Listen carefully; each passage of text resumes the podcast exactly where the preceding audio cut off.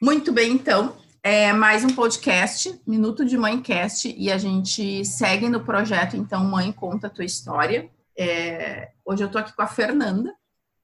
A uhum. Fernanda que mora em Portugal, é isso, né, Fê? Você mora em Portugal. Isso. E ela vai contar pra gente um pouco da história dela, então, um pouco da história. A Fernanda é mãe de três, ela vai nos contar aí a história dela, contar como que foi essa ideia de, de se houve uma ideia, uma preparação para ser mãe, se não houve. E eu tô super curiosa para conhecer mais uma história. Já, já, conversei com algumas mães de Portugal, Fê. Já tem algumas mães brasileiras que foram para Portugal é, e mães portuguesas mesmo. Eu gosto muito de ouvir o sotaque português. Eu me encanto muito com o sotaque português. Eles então, falam muito engraçadinho, né? Falam, falam. eu vou, a partir de agora, fechar a minha boca e vou dar voz, então, para Fernanda. Vai lá, Fê. Então, vamos lá. É, meu nome é Fernanda, né? Eu tenho 37 anos e essa, o desafio da maternidade é, veio para mim aos 17. Nada foi planejado, né? É óbvio que não, né? Eu estava me preparando, inclusive, para servir a Marinha, seguir os passos do meu pai, e eu engravidei, né? É... E muito perto de eu fazer 18, veio a Gabi, né? Meu primeiro desafio é uma, um amadurecimento forçado, mas que sim, foi, foi incrível, né? É incrível ser mãe da Gabi. A Gabi hoje tem 19 anos, né? Tá aqui amadurecendo comigo aqui em Portugal. E foi super bacana ter, ter a Gabi aos 18, eu faria tudo de novo, foi um, um mega aprendizado, né? Quando eu falo faria tudo de novo, assim, eu faria a Gabi de novo, né? Talvez uh, com mais idade, porque afinal de contas a gente com 18 não tem maturidade o suficiente, a gente não consegue escolher nem a, a faculdade, a universidade que a gente quer fazer, né? O que a gente quer ser para a vida, quem dirá ser mãe, é um super desafio, mas a vida ensina, eles nos ensinam, né? Os filhos nos ensinam. Eu ia dizer isso, eu acho que eles é, eles nos ensinam muito mais do que talvez a gente possa ensinar eles. Né? Isso, é isso, é uma escolinha, né? E eu achei que a Gabi ia ser a única, para sempre. E dez anos depois, bum, fiquei grávida da Luísa. E com um detalhe, eu não me casei. Ficamos cada um no seu quadrado, né? Ah, foi mais saudável para nós. Nós éramos muito novos, né? Se a gente tivesse assumido isso uh, naquele momento da Gabi, uh, não haveria Luísa, né? Não haveria, não haveria depois.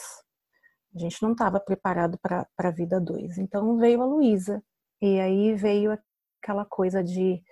É, com, com Augusto veio aquela uh, afirmação de que naquele momento a gente teria que realmente abraçar o, a família. Né? E veio Luísa, completamente diferente da irmã, né? Uma bebê um pouquinho mais agitada, mas assim é, foi fácil, não foi difícil. Eu já, quando a Gabi nasceu, seis meses depois eu voltei a trabalhar. Então eu tinha aquela vida de trabalho, as crianças ficavam ou com a minha mãe, ou com a minha sogra, ou com quem trabalhava na minha casa, e eu voltava para casa à noite e as coisas estavam ali resolvidas. Ou a maior parte delas, né? Eu sempre trabalhei muito, então quando a Lu nasceu, principalmente, ela passava mais tempo com a minha mãe, a minha sogra e o meu marido do que comigo, né? Porque eu sempre ah, nessa época eu trabalhava com eventos, então era um bocado pauleira. Mas a Lu era muito boazinha também. A Gabi era um, um anjinho. A Lu veio com um pouquinho mais de energia, mas é o que eu disse sobre a Gabi. Nós aprendemos, não é? E, e maternar tava muito fácil, né? Desse jeito, né? Tava muito fácil mesmo. E aí depois, com, com três anos, que a, Lu, a Luísa tinha três anos, eu decidi maternar, é, decidi empreender. Fui ser empreendedora, deu tudo certo, eu tinha mais tempo com as crianças, tinha, né? Era mais divertido, era legal. Mesmo quando eu viajava, ia para fora, voltava o papai cuidava, a vovó cuidava. Então eu estava muito habituada a isso, sabe, Gabi? E uh, decidida que eu não teria o filho número 3, né? Não, não tentaria o menino, que, que tanto eu quanto Augusto queríamos tanto. E aí, o que, que acontece? É, nós tivemos, ah, nós passamos por uma série de coisas aí no Brasil nos últimos dois anos, e crise, e os negócios ficaram mal, e de repente, em dois anos, tanta coisa aconteceu que foi quando decidimos vir a Portugal. Vamos tentar? Vamos tentar. E vindo para cá, bem-vindo para cá, nós nos preparando, né? A gente se preparando para essa vinda, para essa super mudança. Eu descobri que eu estava grávida de três meses do Pedro. Meu Deus do céu. O meu mundo desabou. Né? E veio, nove anos depois, o filho número três. Meu Deus, Gabi, você não tem noção. eu fiquei sem chão. Tava muito fácil, né? A Gabi com 18, a Lu com 8. E de repente vem o, o, o Pedro no meio de uma, de uma mudança e mudou tudo, né? A mudança não aconteceu quando eu queria, não aconteceu como eu queria. Os planos eram vir só eu e o Augusto, as crianças terminariam o ano letivo uh, né, de 2018 no Brasil, viriam, viriam com a minha sogra depois e, e parou tudo. E a cabeça foi a mil e eu já não sabia mais o que fazer. Por fim, é, eu engoli, porque foi isso, não, não foi fácil para mim. Eu engoli essa coisa de estar grávida de novo. E decidimos vir em fevereiro de 2019. E aí mudou tudo, porque já que viríamos com Pedro no forninho, viria todo mundo junto. E foi uma loucura, porque aí eu precisei abrir mão de muitas coisas para isso, né? E confesso para você que eu não me arrependo de nada, né? Nós estamos, graças a Deus, estamos bem aqui e às vezes bate uma frustração porque, como eu te disse, eu sempre fui a mil trabalhando. É, tava fácil maternar, né? Com um monte de gente junto, ajudando, e aqui eu não tenho ninguém. E tenho um bebê que me tira do sério. O Pedro me deixa maluca. Mas eu acho que isso também tem a ver com essa energia que eu também coloco nele, né? Com esse desafio que ele é para mim, né? Ele é um bebê uh, que acorda de noite, ele teve cólicas, é, ele é muito agitado, ele é um menino, né? Ele é super agitado, eu não consigo ter rotina com ele, ele é o oposto das irmãs. Né? Então tem dia que eu olho para ele assim e eu tenho vontade de arrancar os cabelos da cabeça e sair gritando, porque eu não consigo domar a ferinha. E eu sempre fui muito, Gabi, muito controladora. E eu estou aqui em Portugal, um oceano imenso, distante de todo mundo que me ajudava, e eu não consigo controlar exatamente nada. Nada. E é super engraçado, porque tem dia que meu marido olha para mim, né? Ele me vê assim meio maluco, ele fala: "Fernanda, aceita que vai doer muito menos. Esse é o teu filho". A famosa frase: "Aceita que dói menos". É isso, é isso, é isso.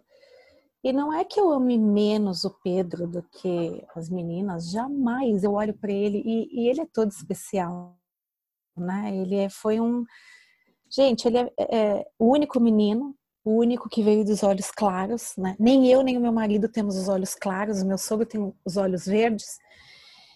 E tanto eu quanto o Augusto temos os avós os olhos claros e o Pedro tem um olhão azul, né? E ele é super inteligente, carinhoso e, e mas eu olho para ele e falo, Senhor, qual é a qual é a missão para mim? Porque eu tenho certeza que ele veio, assim, um, de uma maneira muito particular, uh, para me ensinar alguma coisa, né? E é como diz o meu marido, né? É a primeira vez que eu estou sendo mãe 24 horas por dia. É um fato. Eu nunca lidei com isso. Porque aqui eu preciso, eu precisei abrir mão dessa coisa de de trabalhar, pelo menos por enquanto, né? E principalmente agora com quadro, com, com, com Covid, com tudo isso, não dá. Nesse momento eu não consigo, a gente não consegue mudar esse cenário, né? Então, é, o que, que eu vejo com tudo isso, né? Com, esses, com os três, porque você imagina que agora sim, eu tenho uma de 19, que está aí na universidade e está odiando, é óbvio, tudo isso com de pandemia, está longe do namorado, então eu preciso ser a mãe da de 19, que tem essa é a universidade, é a distância do namorado, é a distância dos amigos, é um papo mais cabeça, né? Aí depois eu tenho que ser a mãe da Luísa, né? A mãe da Gabi, a mãe da Luísa. A Luísa tem nove, é cheia de energia, gosta de dançar, é, quer brincar de stop, quer brincar de uno, quer é, quer estar tá ali com a gente o tempo inteiro fazendo alguma coisa. E aí eu tenho que ser também a mãe do Pedro, que é um bebê que uh, demanda muita atenção, né? Ele é, é uma criança que, que precisa ali estar, tá, é um chicletinho de mãe, né? Como diz o Augusto. E ele é um bocado perigoso. Então, se, se com cinco minutos, outro dia ele quase derrubou a TV em cima dele. Então, eu preciso estar tá na cola. É, é, então, todo mundo sempre diz assim: ah, é, ter filho um atrás do outro é ruim.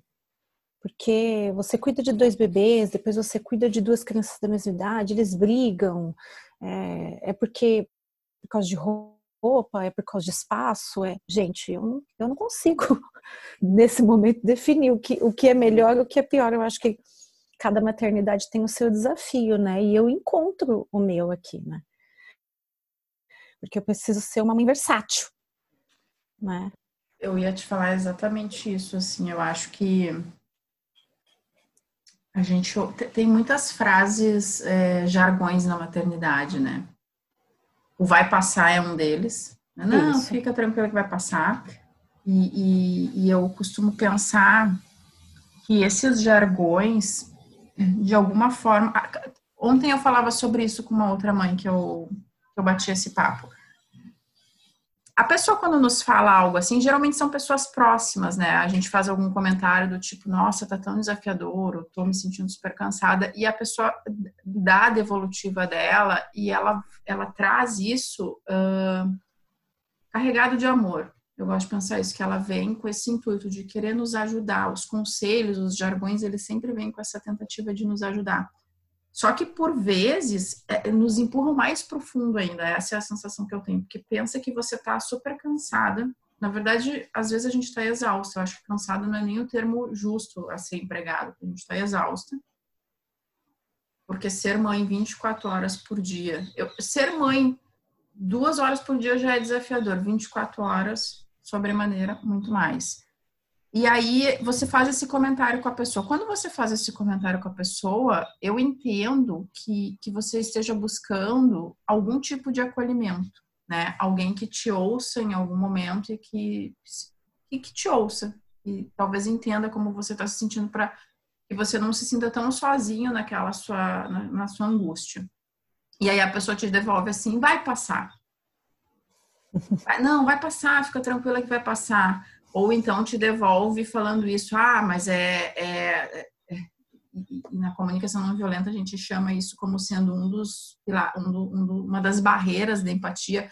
Você conta uma coisa que está difícil para você, a pessoa traz uma coisa que foi difícil para ela, tentando dar mais valor àquilo. Né? Não, mas você está reclamando, você está falando isso, mas você teve sorte, você tem filhos né, em idades espaçadas, tem, alguma tem 19, a outra tem 9, agora o Pedro tem 3 meses. Dificilmente é você ter dois um colado no isso, outro. Aí você ia é isso. o que é difícil. A pessoa te devolve uma dificuldade, né? Como se estivesse numa competição. E aí você fica se sentindo tão mal por ter feito um comentário e começa a olhar a realidade da outra pessoa que você pensa assim: nossa, eu tô me queixando de barriga cheia.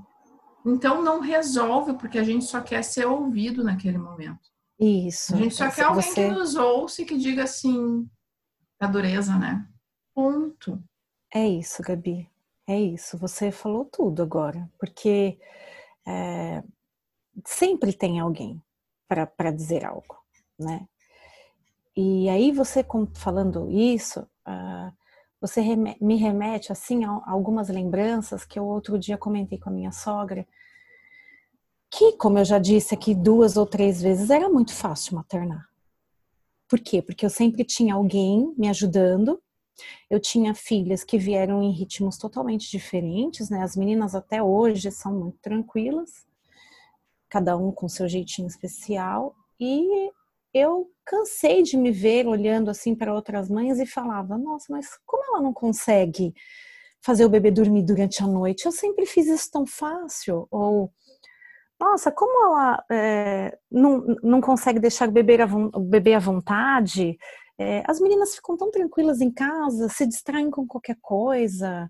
É, como não consegue tirar o final de semana para ficar com os filhos, né? Eu trabalho tanto durante a semana e me dedico aos finais de semana. Então, assim, eu, às vezes eu tenho a impressão que o Pedro veio uh, para me mostrar que que é fácil para quem está falando, para quem está de fora, não é? O Pedro é um desafio gigantesco para mim, todas essas coisas, Gabi. É... Eu acho que os filhos vêm para nos ensinar.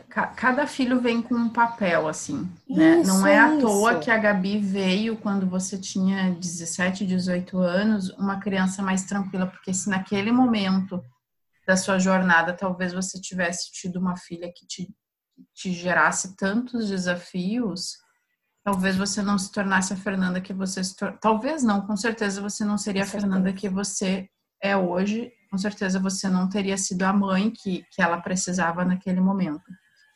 É, é mas a maternidade, Fê, para mim, é, tem a ver com isso, assim, cada filho vem para nos ensinar algo e tem filhos que vêm para nos ensinar exatamente isso que você falava agora, a não julgar tanto as outras mães.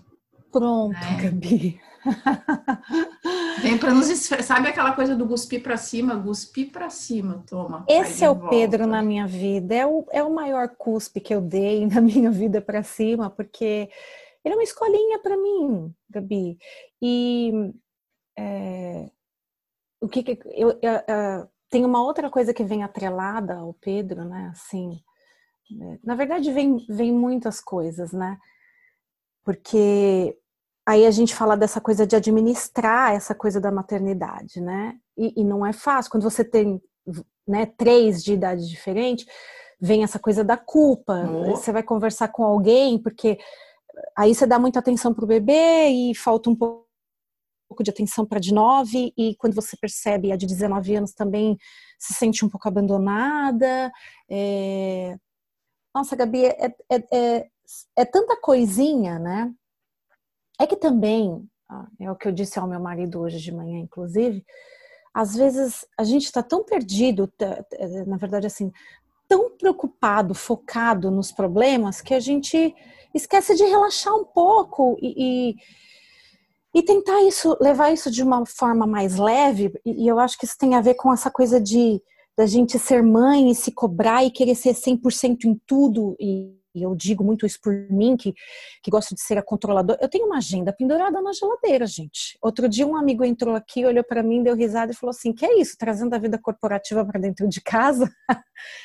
e, e no fundo, assim, eu tento, eu não vou mentir, eu tento ter um pouco de controle com, com horários. Eu acho que criança precisa um pouco disso, mas eu também às vezes percebo que eu posso errar, que eu, eu tenho que me permitir, né? É, é difícil para mim até falar isso, para você ter uma ideia, mas assim, eu posso relaxar de vez em quando e, e falhar um pouco e deixar um, as, todas as outras coisas que, que eu tenho para fazer para poder brincar um pouco mais com o Pedro, ou fazer um pouco mais do que a, a Luísa quer, ou bater um papo com a Gabi, ou então conversar com as duas que são mais velhas e pedir para elas aguardarem um pouquinho mais e porque eu, eu preciso ficar ou com Pedro, ou de repente preciso fazer alguma coisa da administração da casa, sabe assim, sem me culpar tanto, eu, sem querer eu... abraçar tudo e ficar maluca, porque tem dia, Gabi, que eu tenho a impressão que eu vou ficar maluca. Vou pirar. Vai pirar. Eu, eu penso que a leveza da maternidade, eu falo muito sobre isso nessa palavra leveza. E muitas vezes eu escuto de volta assim, é, algumas vezes eu já escutei, ah, você tá exatamente aqueles jargões, né? Você tá falando porque você só tem um. Você está falando porque é, para você é fácil, você estudou, conhece as técnicas, e aí você, né, ou seu filho é calmo, sempre vem assim aquela coisa da grama do vizinho é mais verde do que a minha. Mas a leveza da maternidade é tá no processo de aceitação. Para mim é isso. E, e o que, que eu quero dizer com isso, assim? Quando a gente tem um filho uh, que tem características, você vê que você tem três, cada um tem as suas características, todos têm as mesmas necessidades, mas utilizam estratégias diferentes para expressar elas. O que eu quero dizer? Todos têm necessidade de se sentirem ouvidos, de se sentirem amados, é, de terem a presença do, dos pais, eh, necessidades de, de comer, de ao banheiro.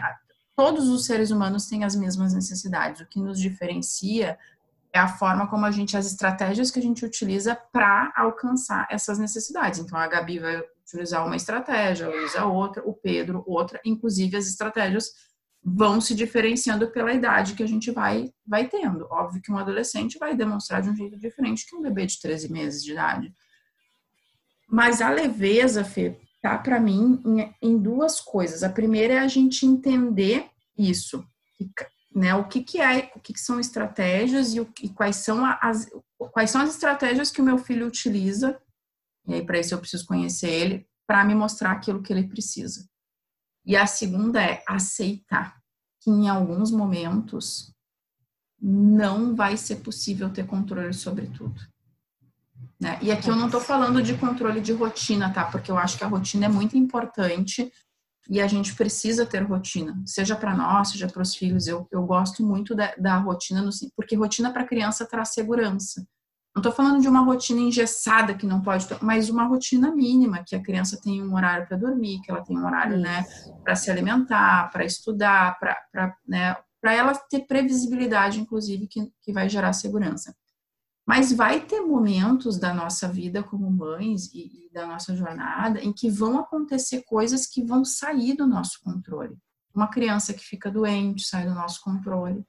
E aí, se eu fico me escabelando por isso e fico naquelas noias de meu Deus, e agora? Por que isso tinha que acontecer nesse momento? Mas não sei o quê. Ou mesmo se a gente fosse pensar na sua gestação lá aos 17, ou na sua gestação do Pedro, percebe como você estava em momentos de vida que eram momentos de decisão. Aos 17, você estava, inclusive, entrando por uma carreira que talvez, talvez não, que seria diferente, eu imagino, da carreira que você seguiu depois. Você estava seguindo um projeto Totalmente. diferente, né? Isso. Aí veio o Pedro depois disso, que estava num momento de decisão também. Vocês estavam mudando de vida, mudando de país, né? Mudando estratégias de, de, de, de como viver, fazer todo um projeto em outro país, o que demanda né, uma série de coisas. Então, momentos de decisão, de decisão importante.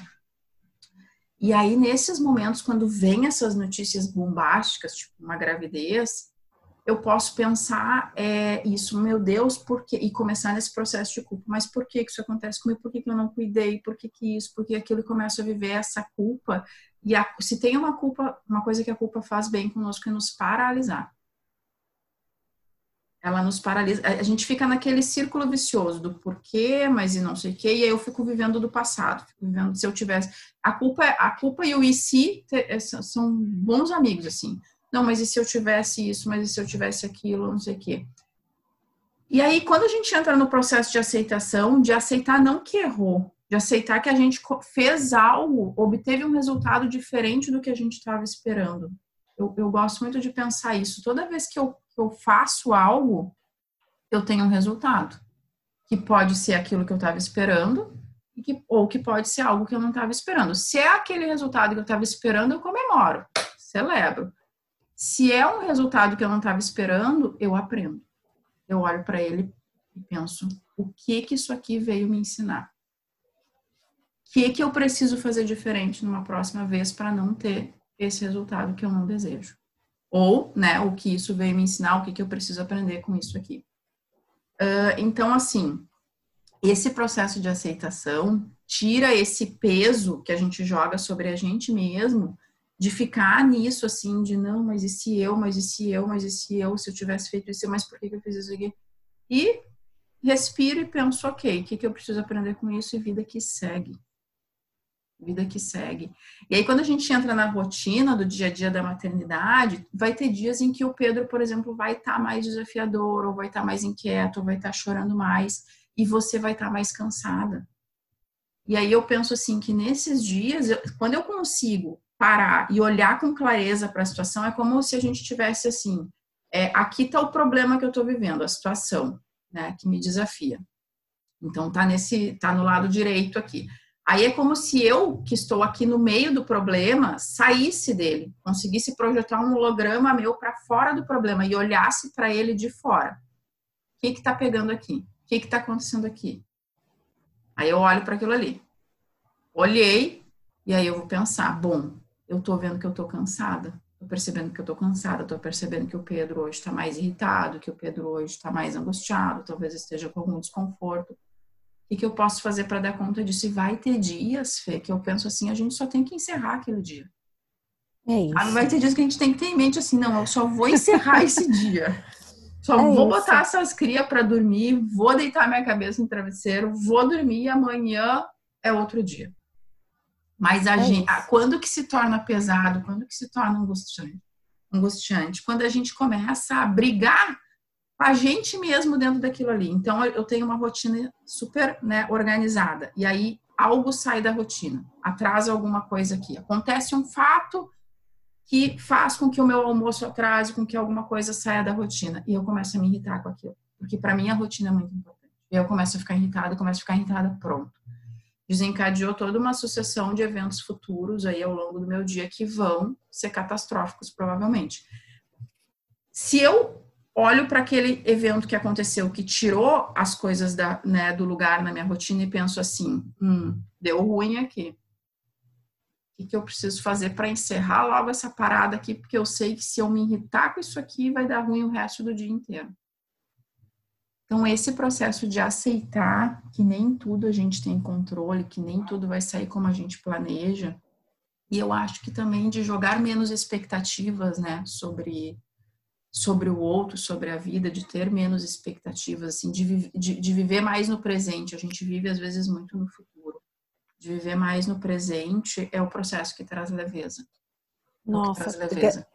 Gabi, essa coisa da expectativa, é, é, você falou tudo também, né?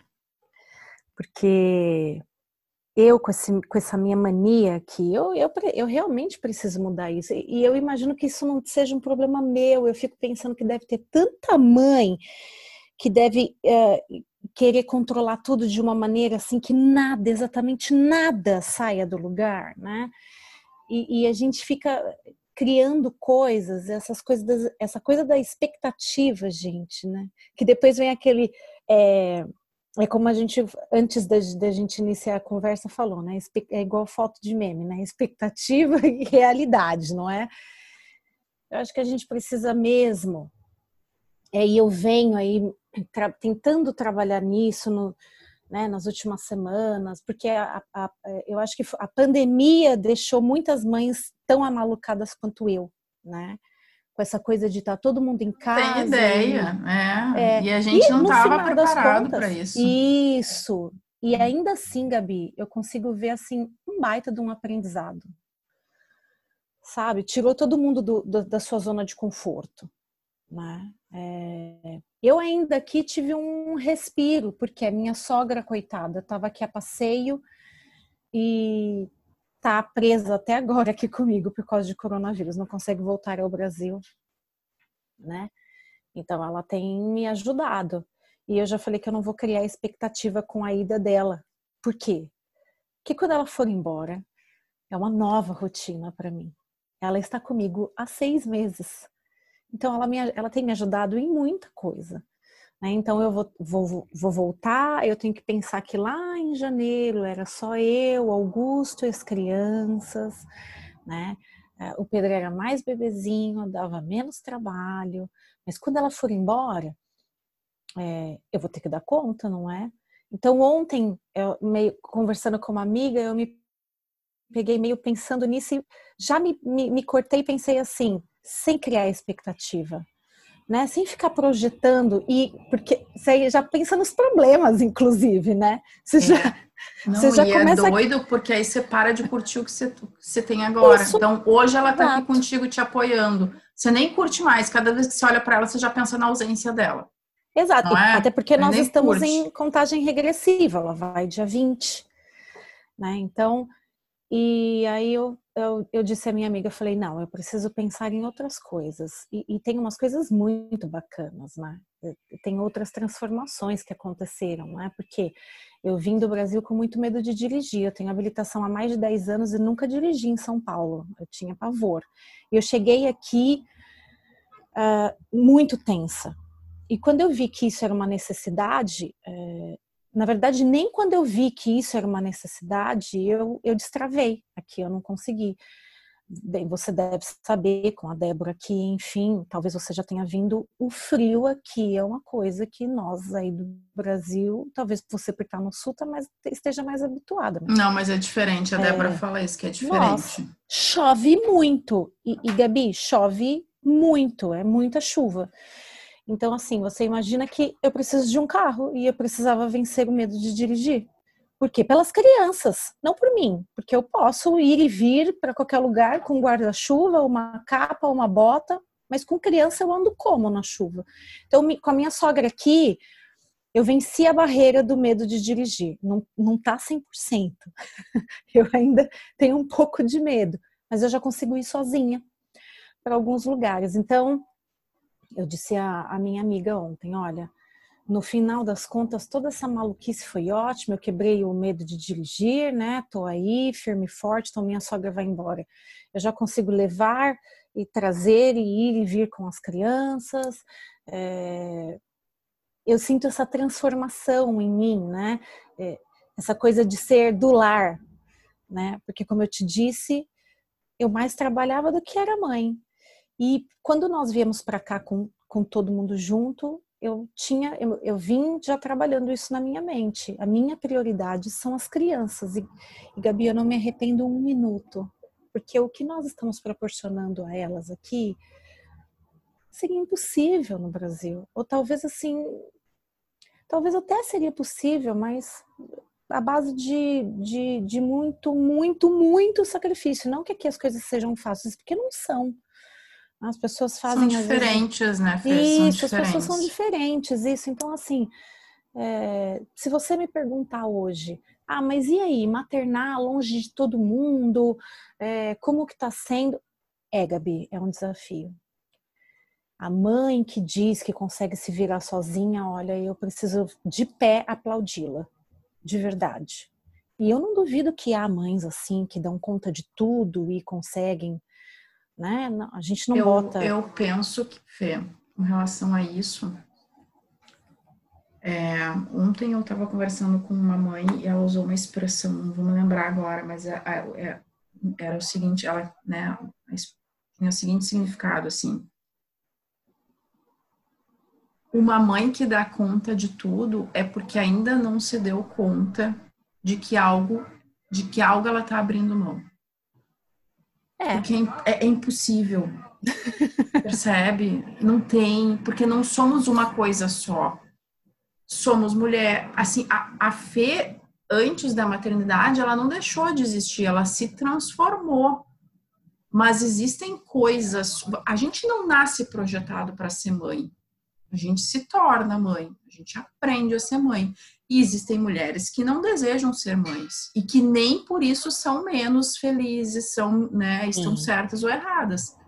Então a gente não nasce com o chip da maternidade. E eu brinco muito que assim como a gente não nasce com o chip da organização da casa, com o chip de saber limpar, com o chip de saber trocar uma fralda melhor, que é o que muitas vezes o discurso é, masculino traz, né? Não é porque mulher já nasceu preparada para isso, um cacete. Não é, nascemos, é, a gente foi não treinado para isso.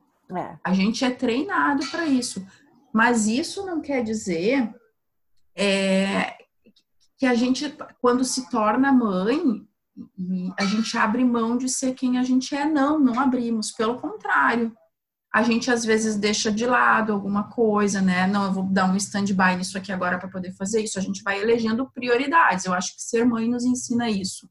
Eleger prioridades com mais, é, talvez assim, com mais é, clareza, pensar melhor sobre quais são as prioridades que eu quero nesse momento. Que, que na, né, na vida, sendo mãe ou não, a gente precisa eleger, mas a maternidade eu acho que nos traz isso. Só que quando você começa a eleger essas prioridades, abrindo mão completamente dos, da, dos seus sonhos, da, né, das suas necessidades, por exemplo, uma das necessidades mais fortes que eu tenho é a necessidade da individualidade, do silêncio do tempo para mim. Eu preciso pelo menos 30 minutos de silêncio. Se eu sou mãe 24 horas por dia sozinha, eu vou ter dificuldade de atender essa necessidade. Você concorda comigo? É isso. Em algum momento eu vou ter dificuldade de atender. Então, talvez eu esteja abrindo, eu possa, ah, você pode pensar assim, não, mas se você organizar a sua rotina, se você acordar mais cedo, mas aí eu vou estar abrindo mão, talvez, de uma outra necessidade, que é de dormir tantas horas por dia e tal. Então, eu, eu vou ter dificuldade, em algum momento eu vou ter dificuldade, é isso que eu quero dizer. E aí, o que acontece quando eu tenho dificuldade é que eu preciso abrir mão de uma coisa que é importante para mim para atender uma demanda do meu filho aqui. E isso tem um tempo de vida limitado vai pesar. Em algum momento vai pesar. Então, sim, eu posso ser aquela mãe que dá conta de tudo, que tem o seu o tempo para si, que tem todas os, né, que, que é mãe 24 horas, que trabalha, que faz isso, que faz aquilo. Mas se eu fizer isso sozinha, sem apoio de ninguém, isso tem um tempo de vida. Vai pesar em algum momento. E a gente vê isso acontecer o tempo todo, mães que surtam, mães que de uma hora para outra estava tudo bem. Eu, eu tive uma colega de trabalho quando eu trabalhei no banco, vou falar bem brevemente a história. Ela, ela teve um, um, belo dia, ela chegou no trabalho, ela tinha duas filhas, as filhas já adolescentes, assim, com uma, uma adolescente, não, uma adulta já com 20 e poucos anos, 25 eu acho, e a outra com 18 por aí. E aí um dia ela chegou no trabalho, sentou na mesa, bem assim, sentou na mesa e desabou a chorar. E do nada, assim, sabe aquela pessoa super centrada que todo dia chegava, dava bom dia, abria o computador, trabalhava do início ao fim. Começou a chorar. Chorou, chorou, chorou, chorou, chorou, chorou, chorou. Entrou num surto psicótico que ninguém conseguia entender o que estava acontecendo, a ponto dela precisar ser levada dali para uma clínica. E aí ela passou alguns meses afastada. Não me lembro o que aconteceu, passou alguns meses afastada. E ela depois voltou para cumprir o tempo que precisava para encaminhar a aposentadoria, porque ela já estava bastante tempo na empresa. E ela disse assim: Eu cheguei em casa um belo dia e olhei para as minhas filhas e me dei conta que elas haviam crescido. E aí eu parei para pensar. E esse é o relato dela. Parei para pensar aonde eu estava quando ela tinha cinco anos, quando a fulana tinha três, quando ela tinha dez. Ela não lembrava porque ela tinha dedicado a vida toda ao trabalho, porque aquilo ela considerava que era importante. Mas o que eu quero dizer, percebe que quando a gente se dedica muito a algo, a gente faz muito, em algum momento isso vai pesar. E aí a Nossa, gente Gabi. vai dar conta. E foi o que aconteceu com ela, não deu conta.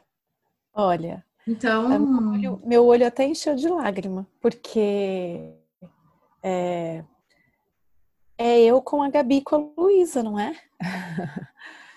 é? É muito isso, né? Teve muita coisa que eu perdi. Eu também trabalhei em banco. O banco, ele, bem, quem é bancário sabe, né? O banco ele consome a gente. A gente trabalha pra caramba em banco, né?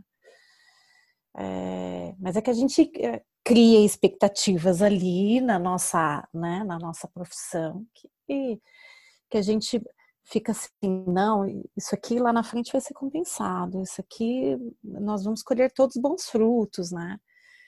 Ainda bem que deu tempo de eu entender que para mim aquilo não era o ideal, né? Depois aquilo não era o ideal. E é óbvio que ainda assim, quando eu fui empreender, porque quando a gente empreende, a gente acha que a princípio, né, a gente tem aquela ideia, as pessoas têm a ideia que a gente trabalha menos, né? E na verdade é nossa, a gente precisa de, de mais dedicação, mais amor, mais carinho, né? Só que você consegue uh, contornar melhor as situações e fazer melhor os seus horários, né? E eu sempre fui muito assim, hardcore com essa coisa de trabalho, mas eu tinha ali a minha equipe do meu lado, né? Que era a mamãe, a sogra, o marido. E quando eu vim para cá, eu sabia que eu tinha que abrir mão de tudo isso, né? Então, às vezes, como mulher, eu olho para tudo isso e falo assim: meu Deus, olha eu sendo mãe 24 horas por dia, dona de casa, esposa, e eu respiro profundo e olho como eles estão bem, Gabi. E mesmo que me doa um pouquinho, e que às vezes seja frustrante, porque eu sou mulher, eu sou ser humano. E, e eu posso, né, as duras penas eu já entendi que eu posso sentir isso, né? É, é dolorido, mas eu posso sentir, eu posso falhar. Eu, mas quando eu olho eles assim e vejo o que, o que nós estamos proporcionando a eles, o que, o que eu tenho feito aqui acompanhado, eu faria tudo de novo, Gabi mesmo arrancando todos os fios de cabelo da cabeça.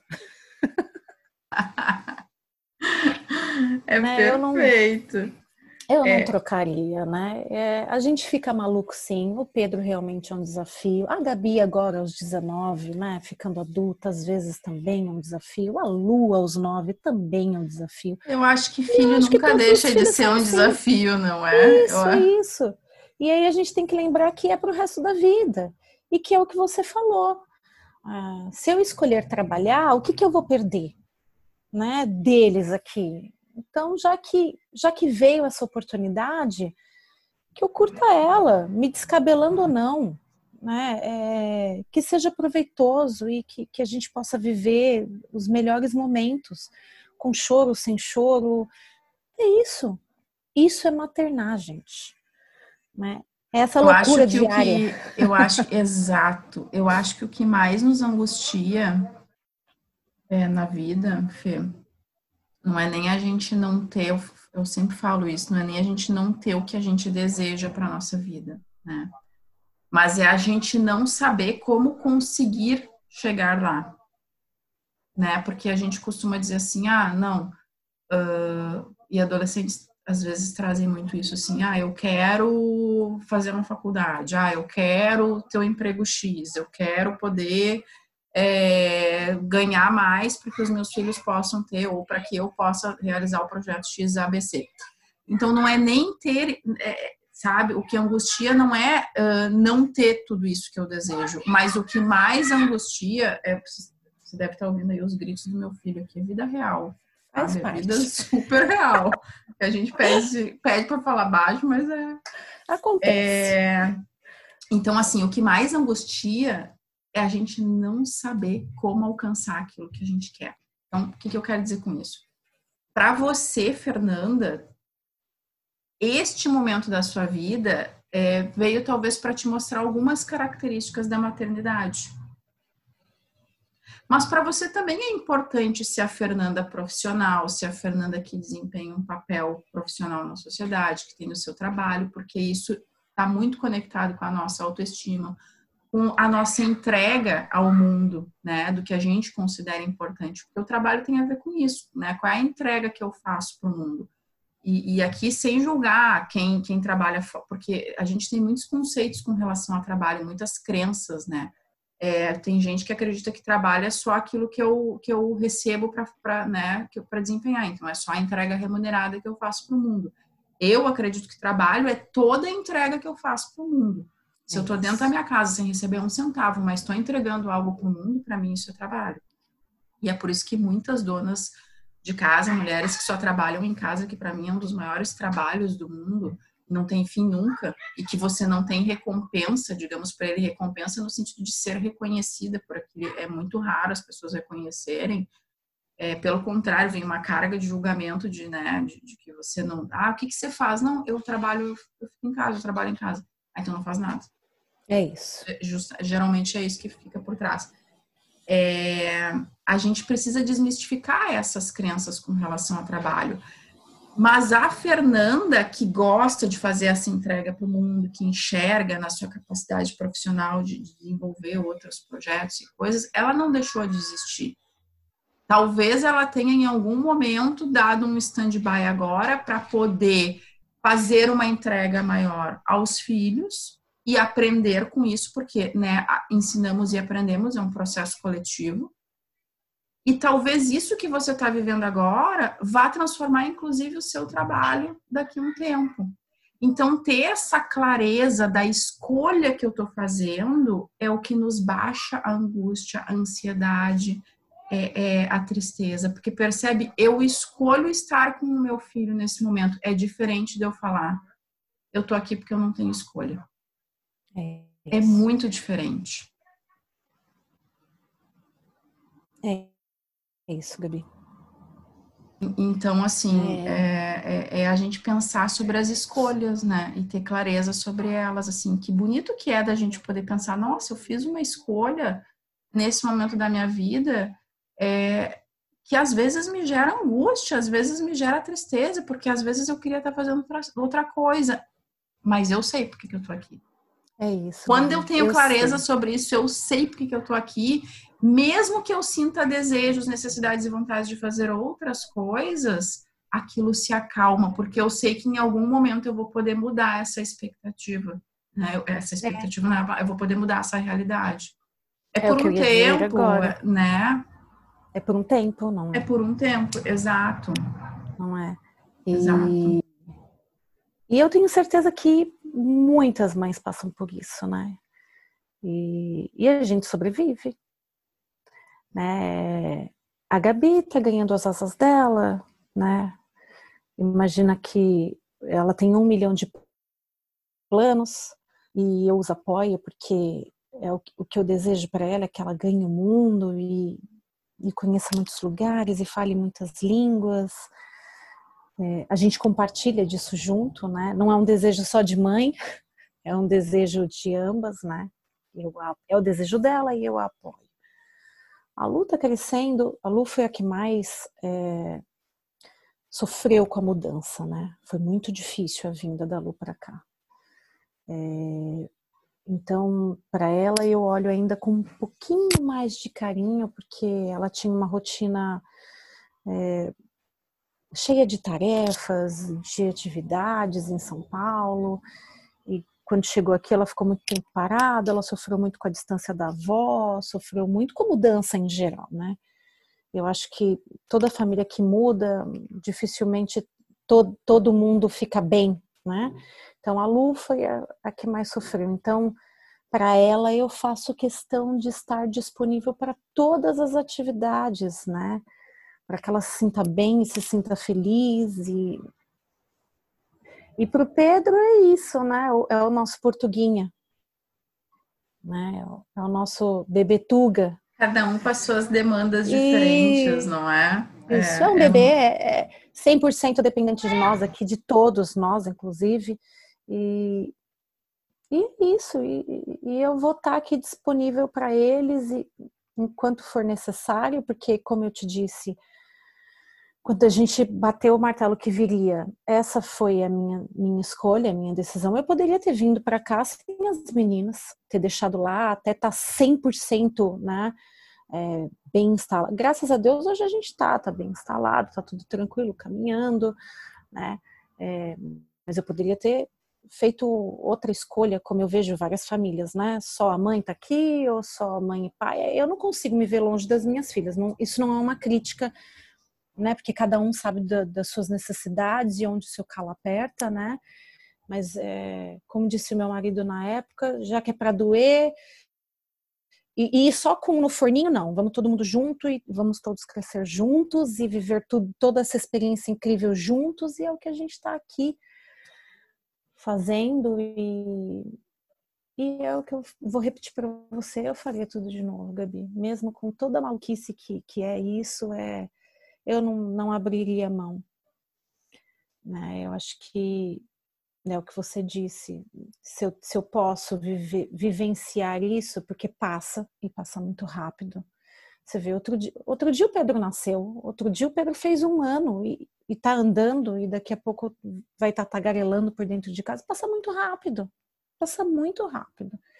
Então que eu possa curtir isso agora, né? Essa fase de todos eles e e não é que a Fernanda morreu, a Fernanda mulher e, e que gosta de, de, de, trabalhar e de fazer um milhão de outras coisas, não. Por enquanto ela está aqui quietinha, bonitinha. Quando eu posso, eu, eu vou lá, dou uma olhadinha no, no que de repente eu posso conciliar com a, com a minha atual realidade.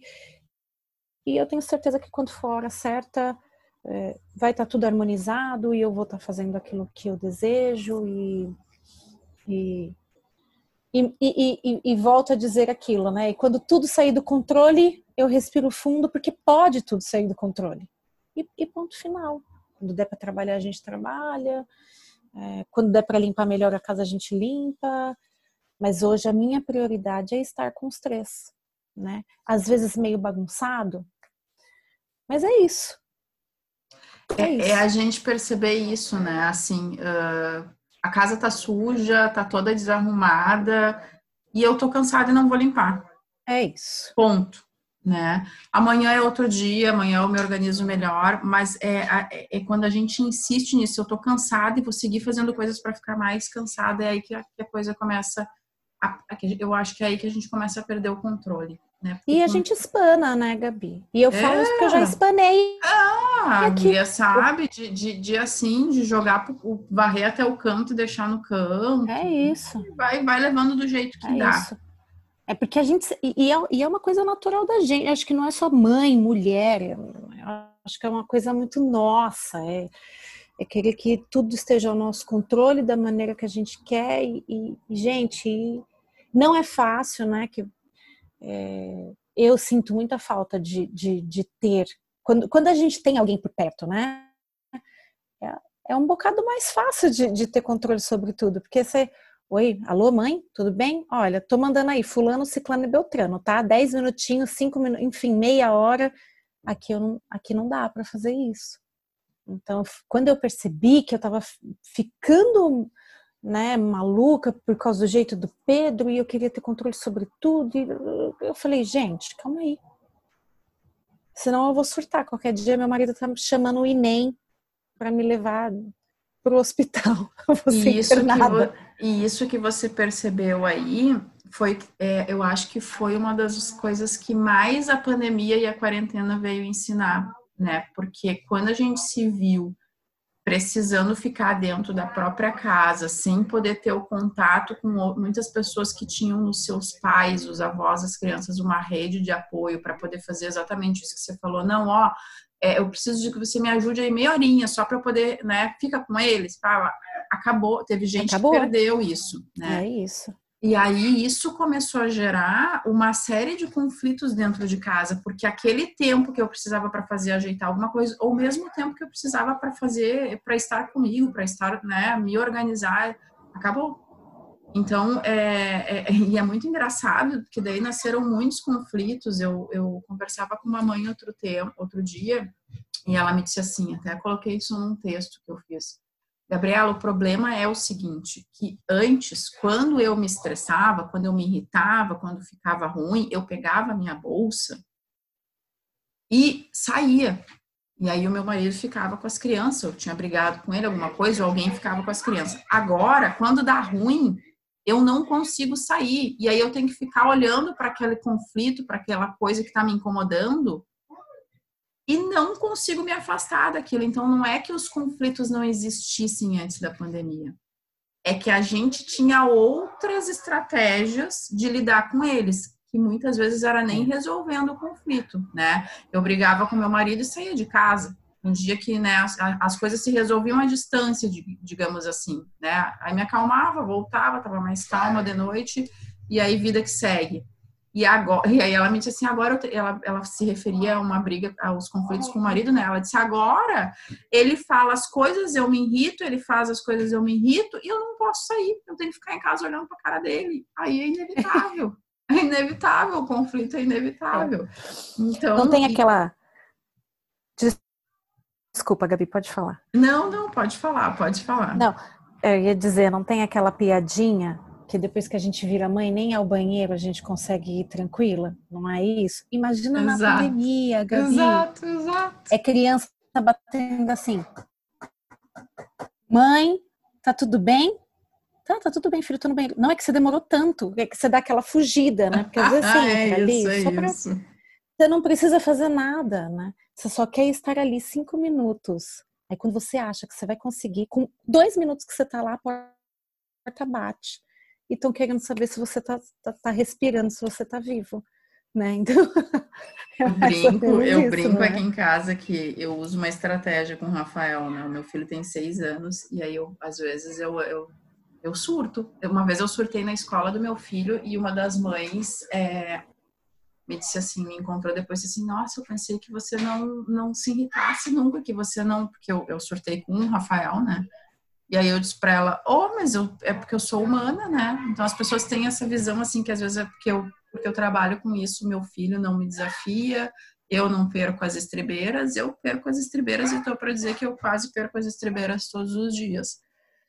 Mas aí eu tenho estratégias para porque eu já a, o processo é a gente começar a se conhecer para ver o que que né, o que que tá, o que que tá acontecendo, por que que eu tô ficando irritada, por que eu tô, né? Então às vezes eu falo assim pro Rafa, Rafa, chama a mãe falar uma coisa para você. Está acabando, a, ele já sabe quando eu falo isso, está acabando a disciplina positiva e a comunicação não violenta.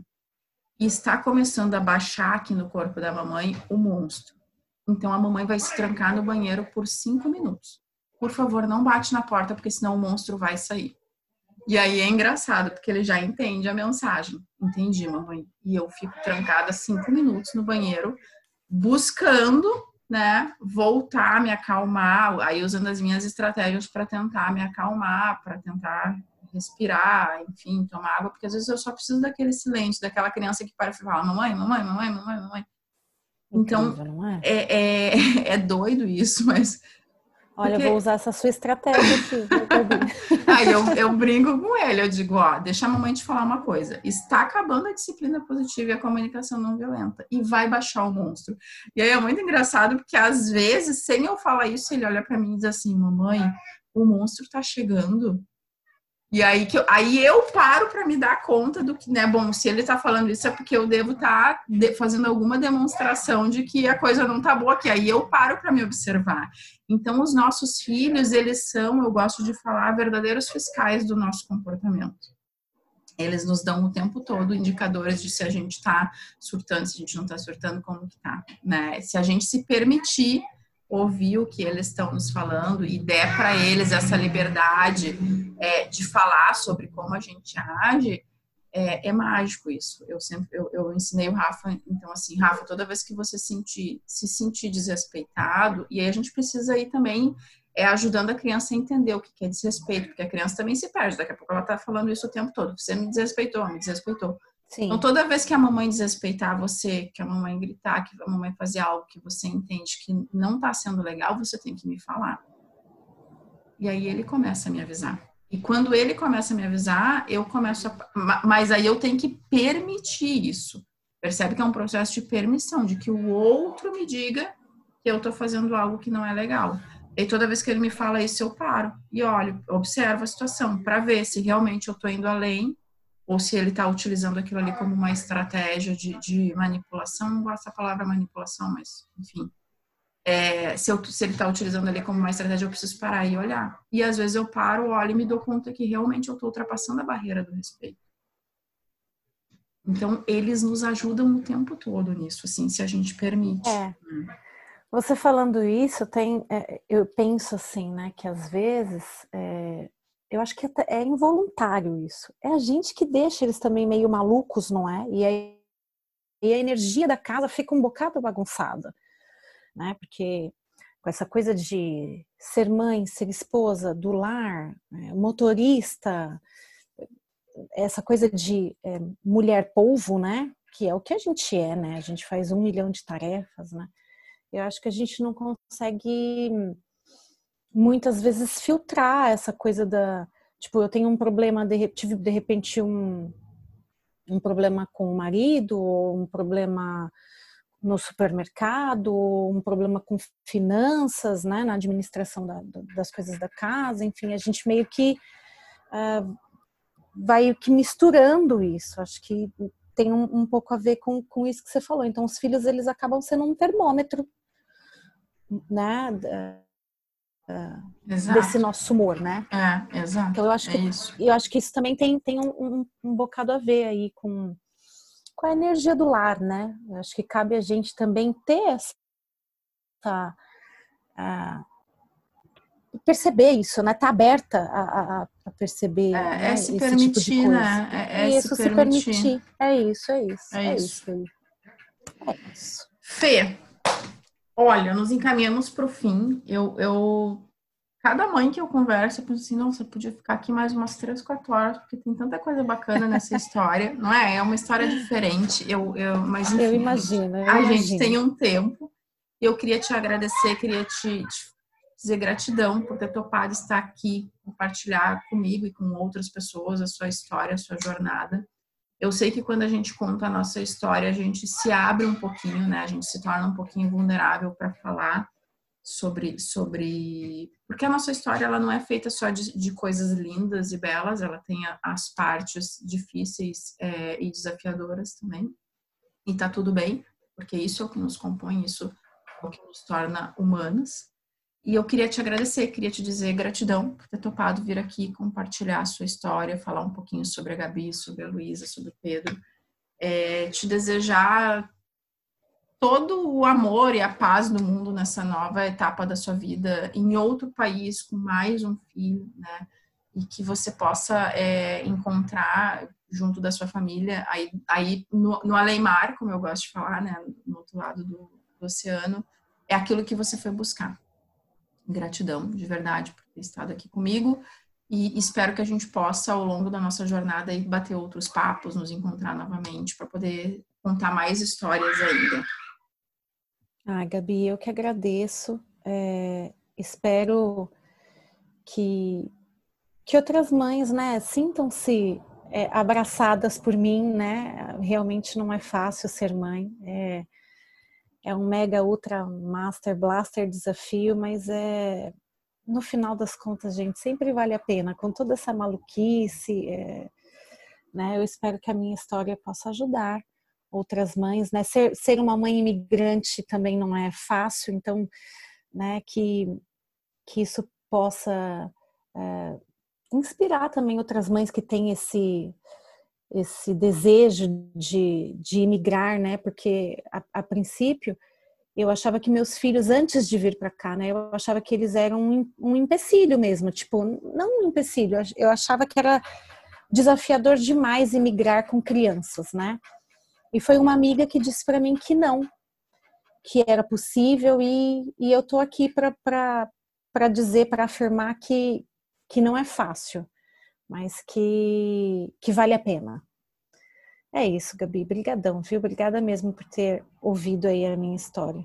Posso, espero que possa ajudar outras mães. Eu tenho certeza que sim. Eu, eu penso assim, Fê, que, que quando a gente conta a nossa história, sempre tem uma mãe que vai, é, se não todas, né? Porque eu acho que por ser histórias diferentes, a gente sempre se toca de alguma forma. Algo conecta. A maternidade tem esse poder de fazer essa conexão.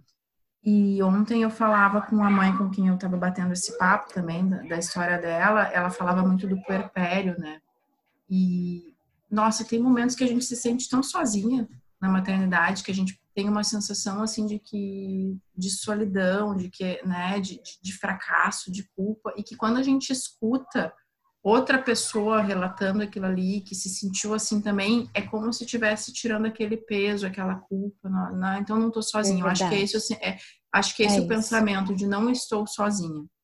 E a ideia do projeto é essa, é, é mostrar que não estamos sozinhas e que a maternidade eu acho que é uma das maiores redes de apoio. Quando a gente começar a jogar para o mundo as nossas histórias, isso vai formando uma rede de apoio sem fim. Né? Eu, eu, gosto de pensar assim que o bem nunca para, né? Eu conto a minha história, você conta a sua, a outra conta dela, e assim a gente vai indo e, e vai modificando vidas a partir disso, porque algo que você falou aqui pode tocar o coração de uma outra mãe que a partir disso vai passar a pensar de um jeito diferente, a olhar para o mundo de um jeito diferente, a ser uma mãe diferente para os seus filhos, e assim a gente vai mudando gerações. Então, é gratidão troca, né, é uma troca. É. É, parabéns por esse projeto lindo. Obrigada, viu? obrigada. É, encerramos aqui, nos vemos no próximo podcast, então, e até lá.